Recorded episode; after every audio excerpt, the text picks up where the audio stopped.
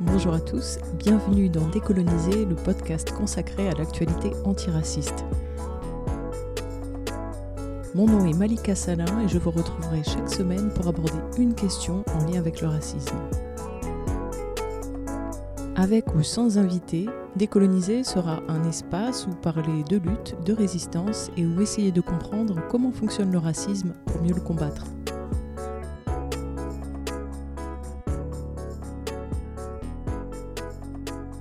Pour cette première édition, il nous fallait commencer par un sujet qui nous concerne tous et qui est urgent, à savoir pourquoi est-ce qu'en 2020, Georges Ibrahim Abdallah est encore en détention, sachant que cet homme n'a fait que s'engager dans la résistance face à un des pires crimes possibles, à savoir le crime de colonisation et d'occupation. Pour ça, on va d'abord essayer de revenir sur qui est Georges Ibrahim Abdallah, quel a été son combat, qu'est-ce qu'il a amené en détention, et surtout les raisons pour lesquelles il est encore en prison alors qu'il aurait dû être libéré il y a déjà 20 ans.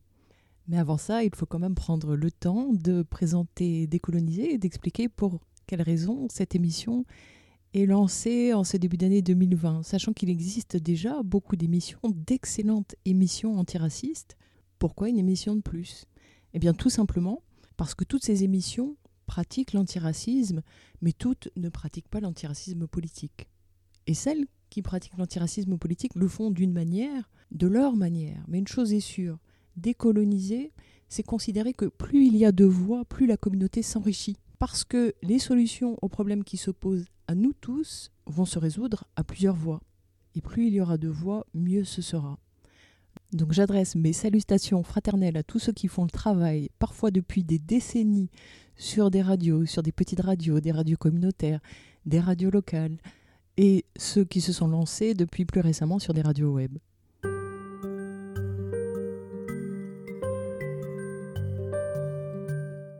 Pourquoi ce nom décolonisé?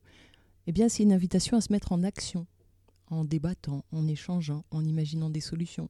C'est vraiment un appel à se mettre en action par des actes, par des paroles, parce que décoloniser, c'est un chantier, une montagne à abattre, et on n'y arrivera que collectivement.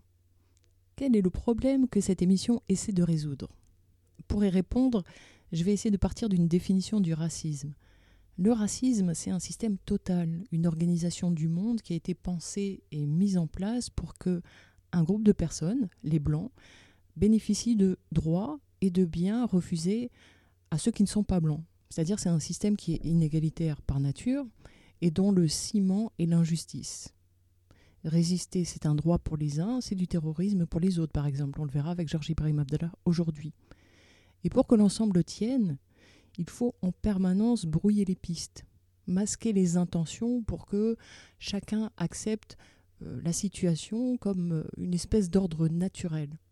Et une des manières de brouiller les pistes, c'est de créer des catégories raciales pour expliquer que si les gens n'ont pas de droits, c'est parce qu'ils sont noirs et en dehors de l'humanité, ou parce qu'ils sont musulmans et inassimilables, ou parce qu'ils sont beurre et inintégrables, ou parce qu'ils sont dalites, donc euh, inférieurs et maudits par nature, etc., etc.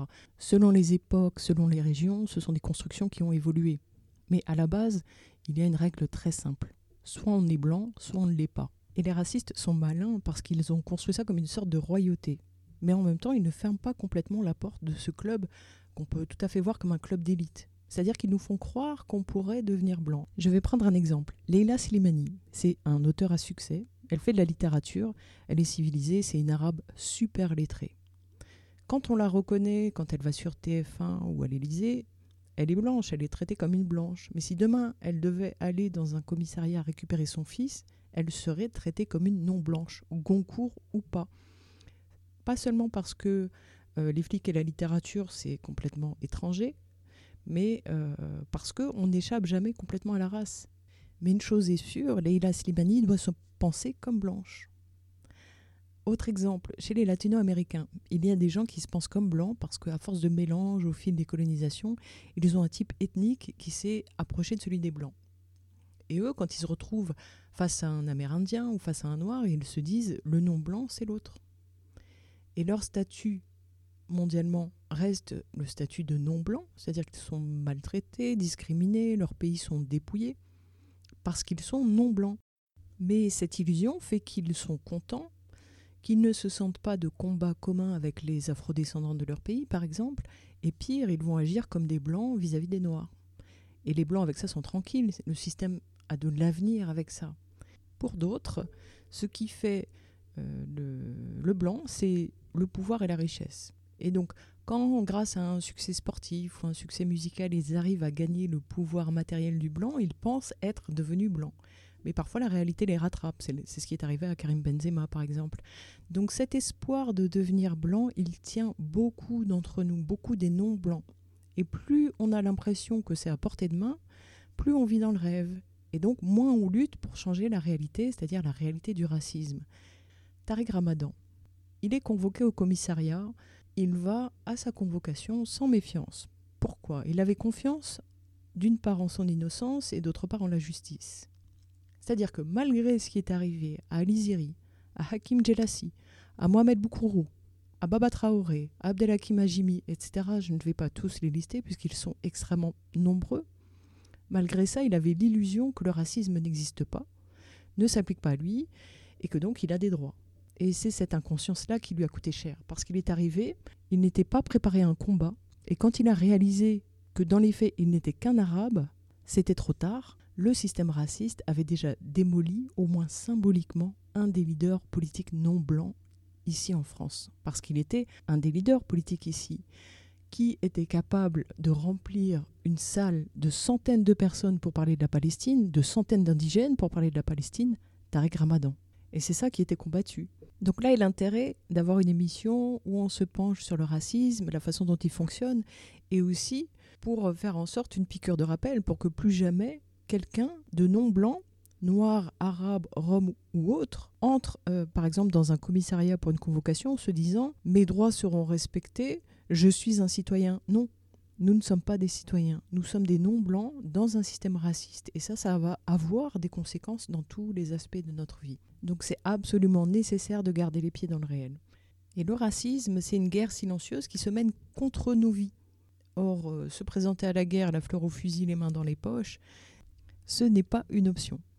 C'est donc la modeste ambition de cette émission, faire le nécessaire pour que chacun de nous garde l'esprit alerte et soit vigilant.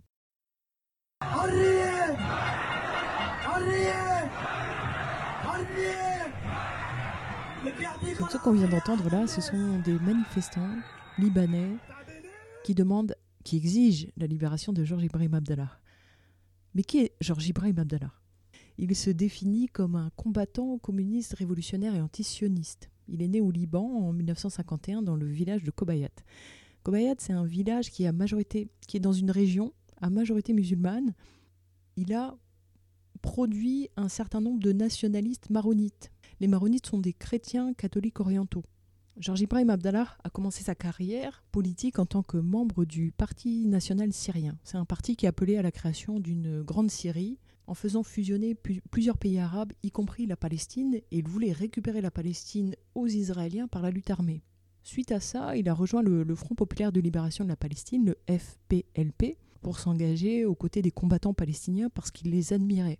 Il a voyagé à l'étranger pour les FPLP et progressivement il est devenu un membre important de la branche opération étrangère. La branche opération étrangère du FPLP officiait en dehors du Moyen-Orient.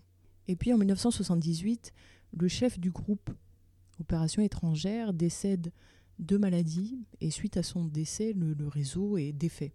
À ce moment-là, Georges Ibrahim Abdallah fonde son propre groupe, la faction révolutionnaire armée libanaise.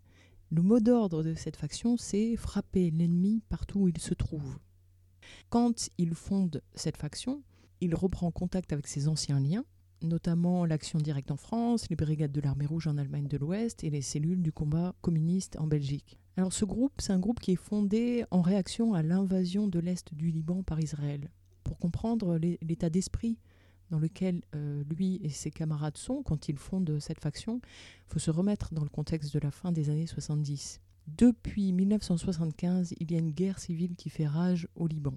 Et jusqu'en 1982, l'invasion impérialiste sioniste s'amplifie. Ça veut dire quoi? Ça veut dire qu'il y a une destruction totale, ça veut dire des massacres horribles, des dizaines de milliers de martyrs et de blessés. Souvenons-nous, Sabra et Shatila, c'est en 1982, mais ce n'est qu'un parmi euh, de nombreux massacres. Et puis c'est aussi une communauté internationale qui laisse faire.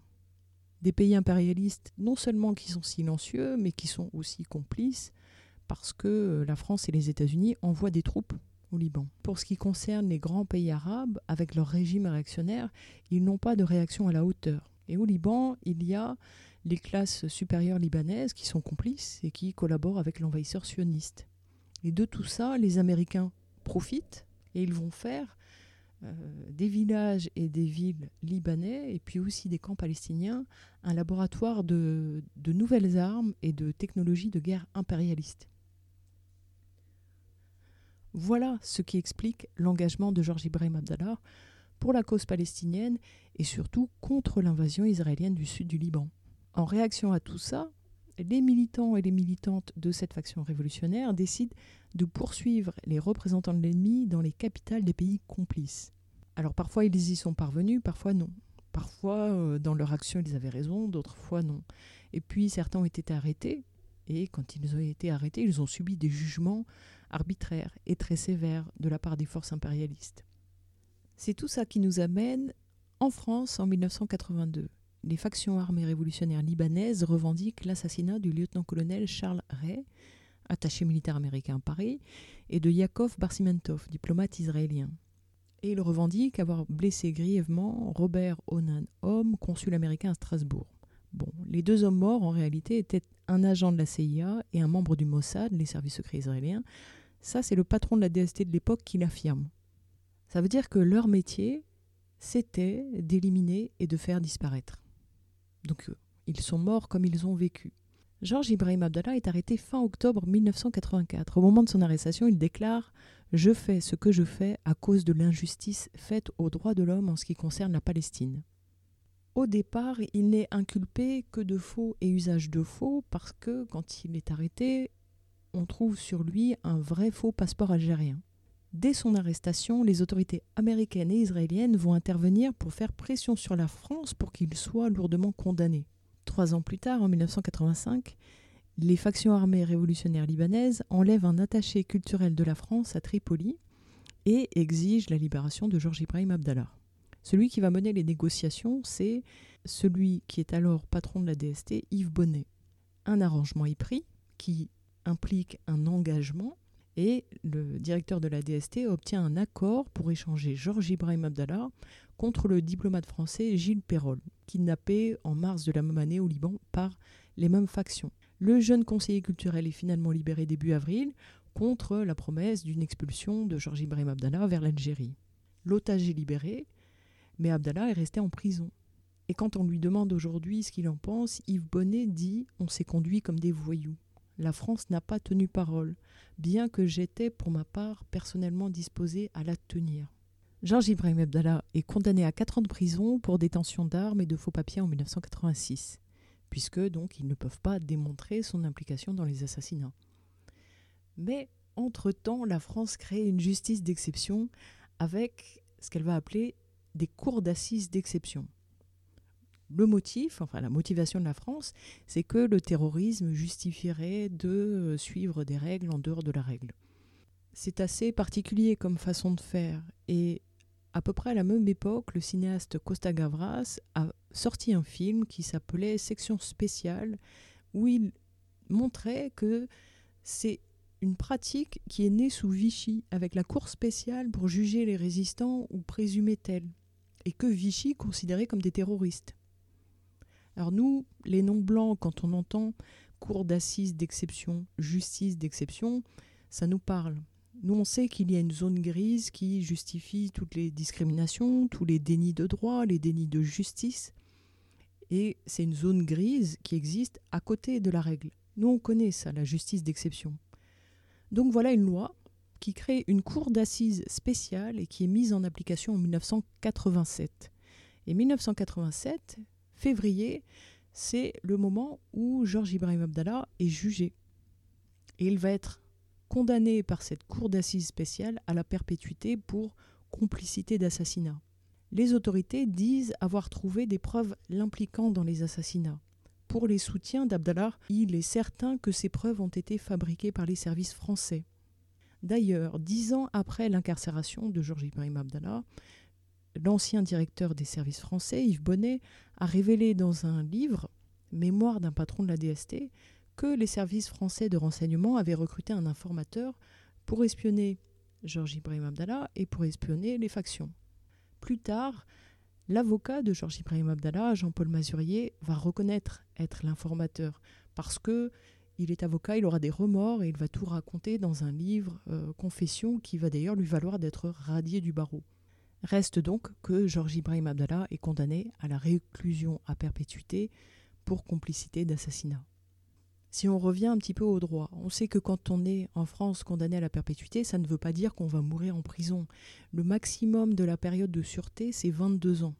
En France, les durées de détention, c'est un, un, peu difficile à comprendre, mais concrètement, même dans le cas d'une perpétuité incompressible, un tribunal de l'application des peines peut mettre fin à la période de sûreté perpétuelle. Bon, déjà, la sûreté perpétuelle n'existait pas en 1987 et euh, aujourd'hui, elle ne concerne qu'un euh, tout petit nombre de détenus. Ça concerne aujourd'hui, par exemple, Yannick Louende Botello qui a violé et tué une adolescente, euh, Nicolas Blondiot qui a violé et tué une adolescente, Michel Fourniret qui a tué et violé beaucoup de femmes et enfants, Christian Beaulieu qui a enterré vivant un petit garçon, ou Pierre Baudin qui a violé et tué deux fillettes. Dans les faits, concrètement, les crimes pour lesquels une période de sûreté illimitée peut être prononcée, c'est quand la victime est un mineur de 15 ans, ou bien quand le meurtre a été précédé de viol, de torture ou bien d'actes de barbarie. C'est aussi quand euh, le meurtre a été commis en bande organisée sur un magistrat ou sur un fonctionnaire de police ou sur un militaire de gendarmerie ou sur un membre de l'administration pénitentiaire. Mais Georges Ibrahim Abdallah, il n'est pas un criminel qui cherche à avilir des petites victimes innocentes. Il était un résistant à l'occupation de son pays. Et la résistance, ce n'est pas un crime. Ici en France, il y a eu des résistants, des résistants français, qui savent que résister, ce n'est pas un crime. Bon, après, il y a beaucoup de résistants de la dernière heure. Mais tout le monde n'a pas le cran d'être un résistant. Il y a peu de gens qui comprennent le sacrifice que c'est.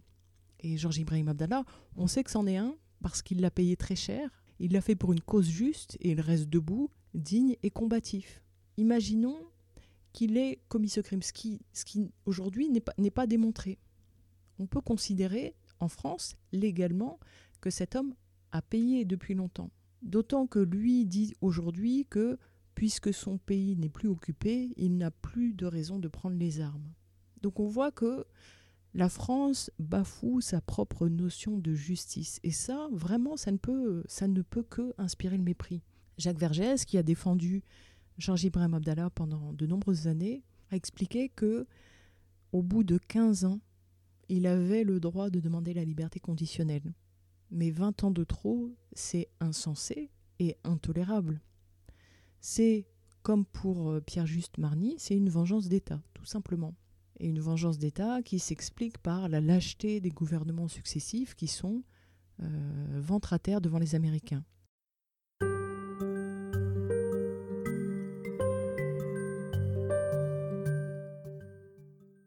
Pourquoi Georges Ibrahim Abdallah est-il toujours détenu? En 1999, il avait purgé la partie minimale de sa peine d'emprisonnement en perpétuité. Il a fait plusieurs demandes de libération conditionnelle comme le droit l'autorisait. Ces demandes ont été refusées. En 2003, le tribunal lui a accordé une libération conditionnelle. Mais le département d'État américain s'est opposé à la décision du tribunal. On dit qu'il existe une note écrite du département d'État américain s'opposant à sa libération. Et donc, à ce moment, en 2003, Dominique Perben, qui était le ministre de la Justice de l'époque, a fait appel de cette décision de libération conditionnelle. Georges Ibrahim Abdallah continue de demander euh, sa libération conditionnelle.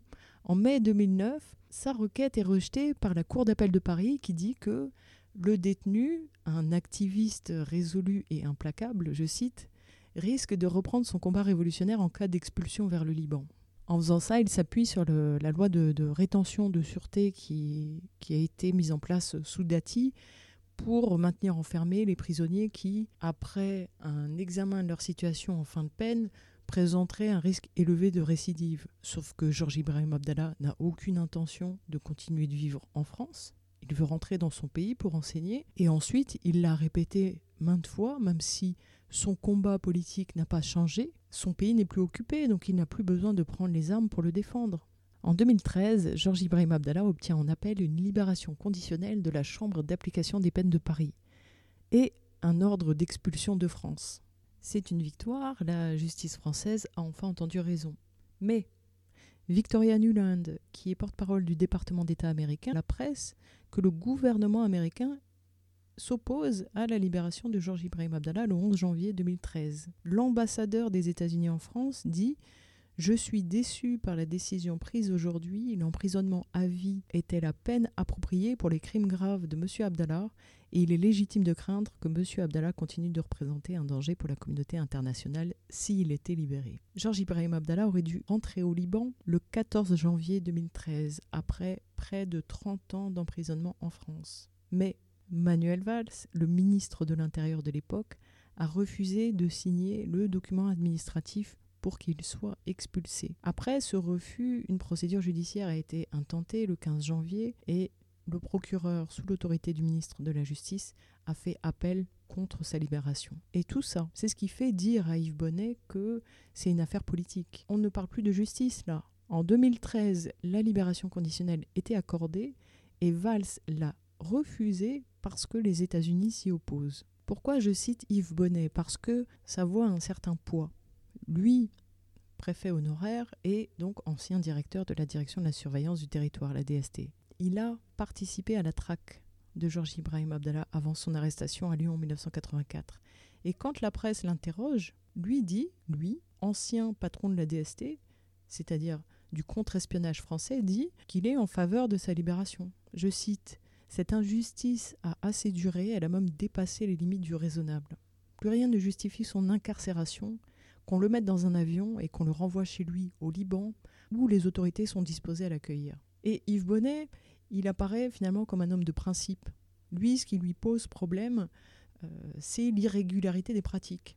Par exemple, il raconte que il s'est personnellement rendu au syndicat de la magistrature dans les années 90 pour plaider la cause d'un homme qui, en vérité, doit le maudire, puisqu'il a participé à le faire arrêter. Et Yvonnet raconte J'ai été reçu par quatre magistrats qui m'ont prêté une oreille attentive avant de m'éconduire poliment. Ils m'ont expliqué qu'une prétendue conversion à l'islam de Georges Ibrahim Abdallah avait fait de ce chrétien un dangereux propagandiste islamiste, ce qui rendait sa libération impossible. Sauf que c'est faux, c'est complètement faux. Il est communiste. Et donc ce dont, euh, ce contre quoi Yves Bonnet s'élève, c'est cette euh, façon de faire déloyale, qui s'ajoute déjà à la manière de faire déloyale dans les années 80, quand il avait eu cet arrangement, quand il avait négocié cet arrangement et que l'arrangement n'avait pas été respecté. Parce que, quelle qu'était sa fonction, lui, c'est un homme et un homme de principe. Il appartient à cette génération, malheureusement disparue, euh, d'hommes qui avaient une parole, un honneur. Systématiquement, quand Georges Ibrahim Abdallah fait une demande de libération, on lui demande Si tu reviens au Liban et qu'il y a une guerre avec Israël, que fais-tu? Alors lui répond Israël n'entre pas en guerre avec le Liban. Mais Israël attaque le Liban, elle envahit le Liban. Et je ferai ce que vous avez déjà fait quand la France a été attaquée par l'extérieur. On lui disait Tu es terroriste, tu restes en prison. Parce que Georges insiste sur le fait qu'Israël est un ennemi et que l'impérialisme mondial guidé par les États-Unis et avec la complicité de la France est un pays agressif.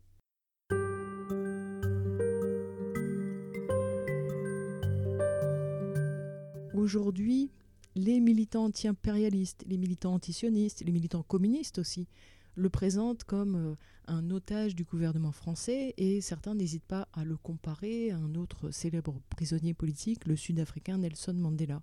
Mais aussi, il peut tout à fait être comparé à Moumia Abou Jamal, à Léonard Pelletier.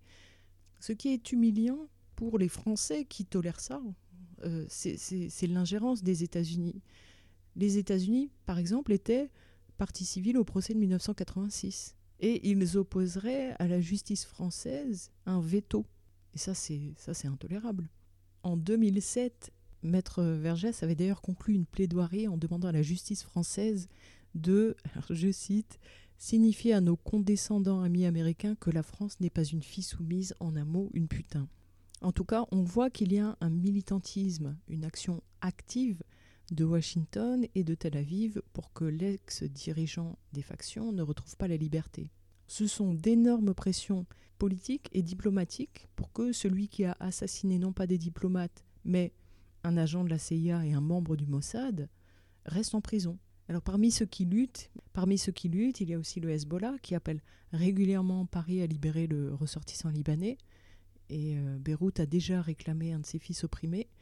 Mais partout dans le monde, les gens demandent, les militants demandent la libération de Georges Ibrahim Abdallah. Ce n'est pas qu'en France que la lutte est forte. En Turquie, au Liban, en Andalousie, en Irlande, en Belgique, en Italie, en Tunisie l'an dernier, où des militants ont fait bafouiller Macron parce qu'ils l'ont eu par surprise. Il était venu faire un bain de foule. Il s'attendait à tout sauf à entendre des euh, Tunisiens scander libérer Georges Ibrahim Abdallah. Il a essayé de s'expliquer. Ses derniers mots ont été C'est pas la France qui. avant de battre lâchement en retraite euh, en parlant à ses gardes du corps pour se donner une contenance. C'est pas la France qui. Vous pouvez trouver cette vidéo sur, euh, sur YouTube. Elle est assez pathétique. Je le disais en introduction, c'est quelque chose qui nous concerne tous. Pourquoi? D'abord parce que ça parle de justice d'exception. Depuis l'esclavage et la colonisation, l'État nous a toujours appliqué un traitement d'exception, à nous les non-blancs. Donc on a le devoir de se mobiliser à chaque fois que l'État le fait. Et là-dessus, on ne doit absolument rien lâcher, parce que si on laisse faire sans rien dire, alors l'État peut tout faire, y compris à des anonymes, c'est vraiment une affaire de principe. Lutter contre la justice d'exception. Ensuite, c'est quand même en lien avec la question palestinienne. Et nous, on vit en France, on vit dans un État qui est complice. On vit aussi en Europe, dans une Union européenne qui est complice de l'occupation et de la colonisation. Or, ce combat des Palestiniens, il est urgent, il est central. Euh, c'est ce pourquoi Georges Ibrahim Abdallah a enduré bientôt 40 ans de prison, et lui n'a pas bougé. Hein. Il n'oublie pas les prisonniers palestiniens qui paient très cher leur résistance contre l'occupation illégale. Il fait d'ailleurs régulièrement des actions en solidarité avec eux. Donc pour la Palestine, on doit soutenir ces demandes de libération de Georges Ibrahim, Abdallah par tous les moyens. Et pourquoi ça nous concerne tous Parce que demander la libération de Moumia Abou Jamal, c'était une évidence pour nous tous, militants, pas militants.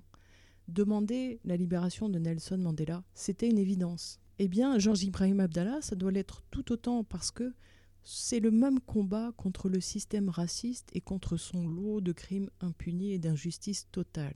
Et ça, ça se passe à notre porte ici à Lannemezan. Donc pour s'engager, il y a en France un comité unitaire qui rassemble beaucoup d'organisations et de militants qui sont mobilisés depuis très longtemps. Et nous, les non-blancs, on doit aussi prendre conscience de notre force et de notre pouvoir politique. Il faut se dire que déjà quand on est seul, on leur fait peur. Quand on s'organise contre le racisme, on les terrifie. Hein. Souvenez-vous de la bataille de Barbès les Arabes de France avaient rempli les rues de Paris en soutien à la Palestine. Et Valls était en panique totale. Il a été obligé d'interdire, et même en interdisant, il n'est pas parvenu à enrayer cette mobilisation. Paris était au top dans la mobilisation. Et Valls devait être en panique. Ses copains américains et israéliens devaient lui souffler dans les bronches. Bah, c'est le même combat. C'est aussi important pour la cause palestinienne de montrer que derrière le combat de Georges Ibrahim Abdallah, il y a une mobilisation forte qui qui est soutenu, qui est déterminé et qui vient de partout.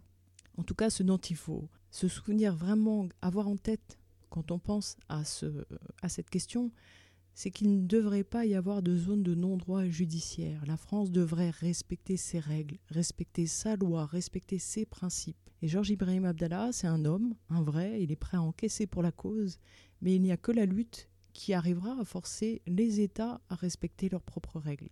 Avant de se quitter, Voici un extrait de la déclaration de Georges Ibrahim Abdallah en 1987 lors de son procès devant la cour d'assises spéciale. Voyez comme son combat est notre combat.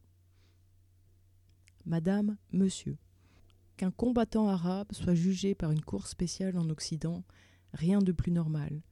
Qu'il soit traité de criminel et de malfaiteur, rien de vraiment nouveau. Déjà, les bandits de l'Orès, les terroristes de Palestine ainsi que les fanatiques lépreux d'Ansar et Kiam ont été l'objet de ces honorables qualificatifs. Ils rappellent à tous ceux qui ont la mémoire courte le patrimoine de votre justice occidentale ainsi que votre civilisation judéo-chrétienne.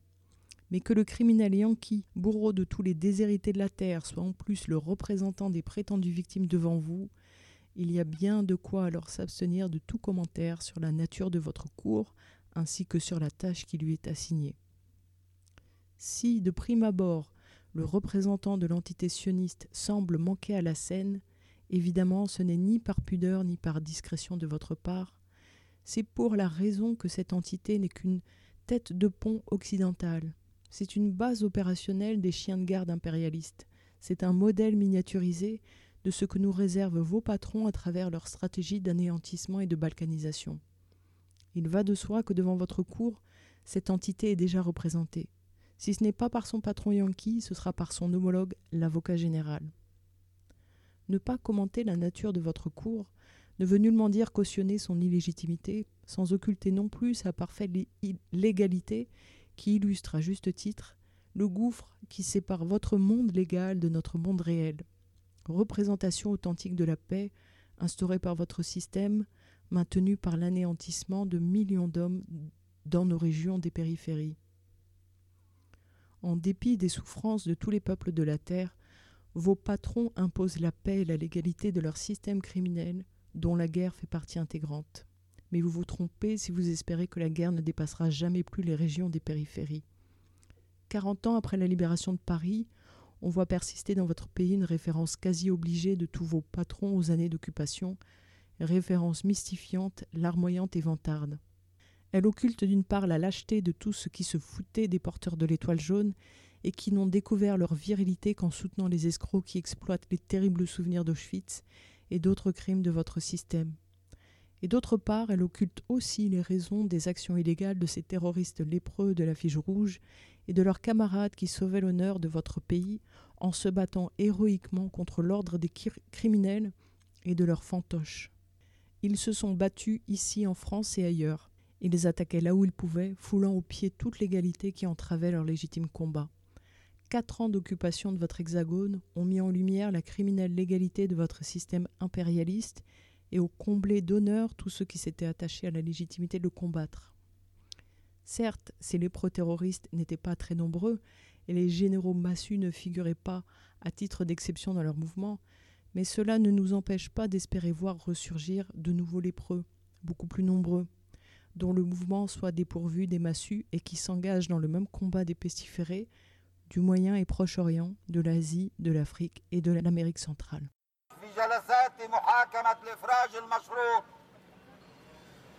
كانوا يسألونه إذا عدت إلى لبنان وقامت إسرائيل بحرب مع لبنان ماذا تفعل؟ فكان يجيب. إسرائيل لا تشن حربا على لبنان. إسرائيل تشن عدوانا على لبنان غزوا للبنان. وأقوم بما سبق وفعلتموه عندما تعرضت فرنسا للعدوان الخارجي. فيقولون له أنت إرهابي ويجب أن تبقى في السجن. لأن جورج عبد الله يصر على أن إسرائيل عدوة وعلى أن الرأسمالية العالمية بقيادة الولايات المتحدة الأمريكية وبتواطؤ فرنسا هي دولة عدوانية أيضا هو في السجن Français, respectez-vous. Qu'est-ce que vous êtes Une colonie des États-Unis Si jamais vous ne connaissiez pas l'histoire de Georges Ibrahim Abdallah et son combat, eh bien, je vous invite à aller sur les réseaux sociaux, trouver l'organisation, les collectifs, euh, les, les comités qui militent pour sa libération. Vous pouvez réagir à l'émission sur la page Facebook Décolonisé ou sur Twitter à Décoloniser 1. Quant à nous, on se retrouve la semaine prochaine. Le thème de l'émission sera Haïti, tout nomme ses noms.